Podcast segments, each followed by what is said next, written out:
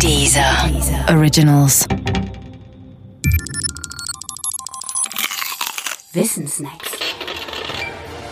Fußball-Special.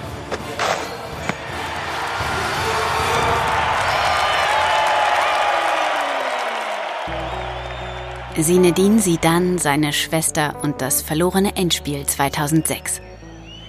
Es war die abgezockteste Nummer, die der Fußball je erlebt hat.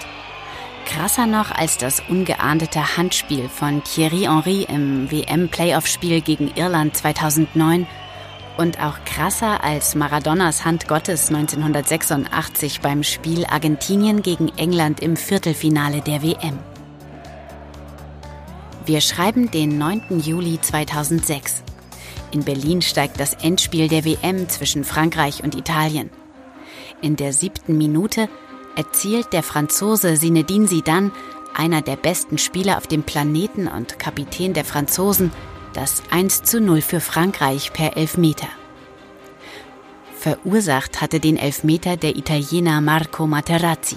In der 19. Minute gleicht Italien dann aus durch ein Tor von eben jenem Marco Materazzi und dann passiert lange nichts. Das Spiel muss in die Verlängerung. Dort passiert wiederum nicht viel bis zur 110. Minute. Dann knallt es.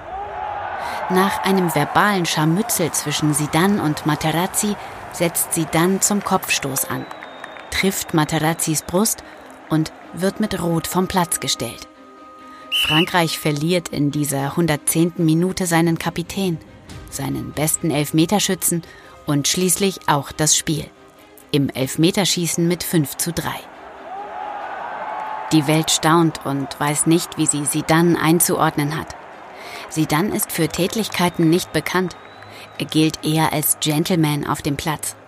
Klar war jedem nur, es musste etwas zwischen den Herren Sidan und Materazzi vorgefallen sein. Etwas Schlimmes, Verbales. Was genau es war, kam erst ein Jahr später ans Licht durch ein Geständnis Materazzis. Der stellte das Geschehen in jener 110. Minute so dar. Er, Materazzi, habe sie dann am Trikot gehalten, woraufhin sie dann zu ihm sagte, er könne sein Trikot gerne haben, aber erst nach dem Spiel. Die Antwort Materazzis darauf? Preferisco la puttana di tua sorella. Zu Deutsch, ich ziehe deine Nutte von Schwester vor. Über Jahre hinweg hat sich sie dann im Nachklapp und wenig verständnisvoll gegenüber Materazzi geäußert. Auf die Frage etwa, ob er sich für seinen Kopfstoß bei ihm entschuldigt habe, antwortete sie dann nur, das würde mich entehren, lieber würde ich sterben. Und fügte hinzu, ich bitte den Fußball, die Fans und die Mannschaft um Vergebung, aber niemals ihn. Mit Sport hat Materazzis Äußerung nichts zu tun, das steht fest. Dennoch war sie, rein sachlich betrachtet, so etwas wie ein Geniestreich, wenn auch ein äußerst schlechter.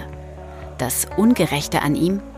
In wenigen Jahren wird man nur noch wissen, dass Italien 2006 Weltmeister geworden ist, aber nicht mehr wie. Aber so ist er eben der Fußball. Und auch im Fußball darf man sich nicht provozieren lassen. Und sei die Provokation auch noch so geschmacklos.